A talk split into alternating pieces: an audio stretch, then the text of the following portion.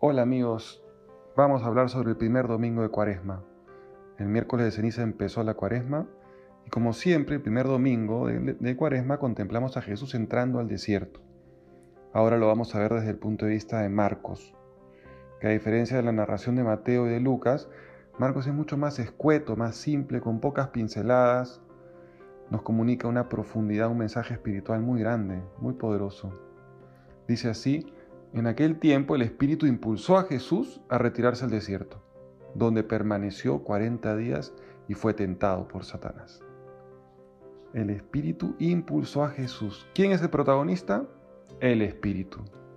¿Y qué es el Espíritu? Bueno, el Espíritu no es algo, sino es alguien. El Espíritu es alguien, es la tercera persona en la Trinidad. Es la persona amor, que el Padre le comunica al Hijo es, es el que pone en común al Padre con el Hijo. ¿Qué significa esto? Que el corazón de Jesús está lleno de un sentimiento filial, al punto que responde a su Padre en el Espíritu diciéndole papi, Abba. Recordemos que acaba de ser bautizado Jesús y en este momento ese mismo Espíritu lo impulsa al desierto. Jesús con la conciencia clara de que es amado. ¿Se dirige al desierto pero solo o no? No solo. Al ir impulsado por el Espíritu significa que va con su Padre, va acompañado, va en oración y hacia el desierto. ¿Cuánto nos enseña Jesús? Jesús es dócil, por excelencia es humilde, receptivo, obediente al desierto. Tú y yo somos así cuando tenemos que entrar a espacios de aridez, a relaciones difíciles, a situaciones complicadas, desérticas. ¿Somos dóciles como Jesús? Bueno, lo impulsa al desierto. ¿Y por qué al desierto? Porque el desierto es el espacio donde tú y yo estamos. Nuestra vida acá en la tierra es un desierto, la salve dice es un valle de lágrimas, y nos guste o no, esa es la verdad. El paraíso no está acá en la tierra.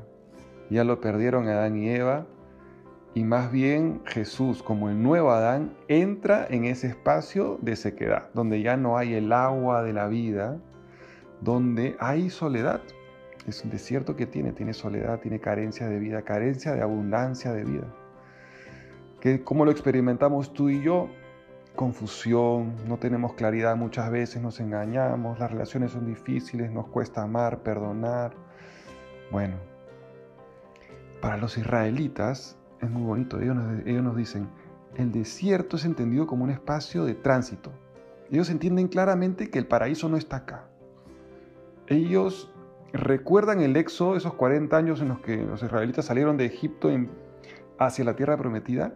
Y entienden el desierto como transición, pasaje, aventura, un espacio de crecimiento, de dinámica, con la mirada fija en la esperanza de la tierra prometida.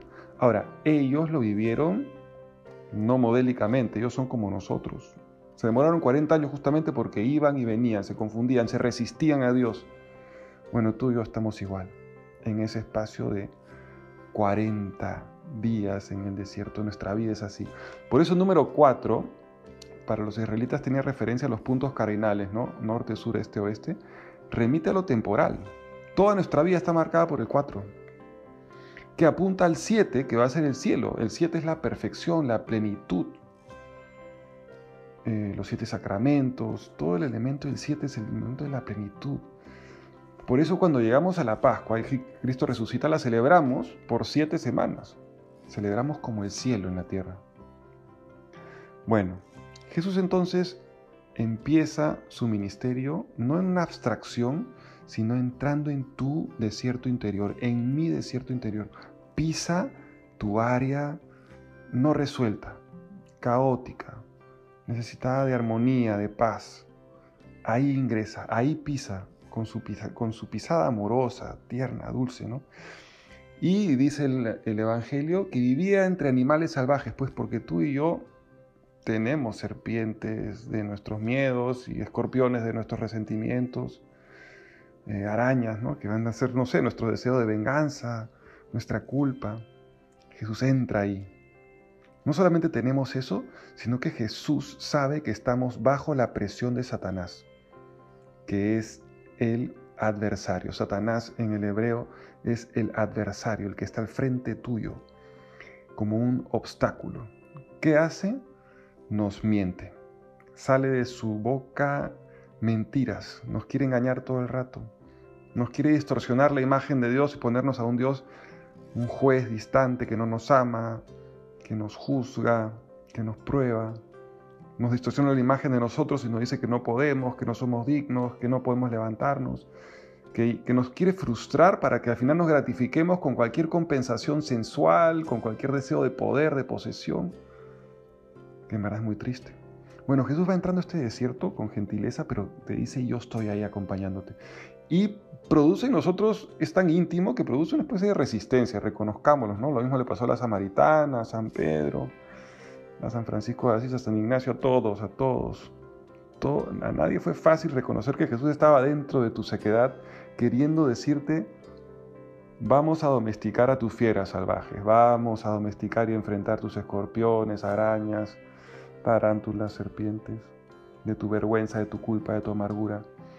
Jesús quiere decirte, no hay que darle territorio interior a Satanás. No, no, no. Vamos juntos. Y en tu desierto yo quiero ser un manantial de agua viva. Y quiero levantarte para que entiendas que tu vida acá en la tierra, en este desierto, es para marchar, para caminar hacia la gloria, hacia la meta.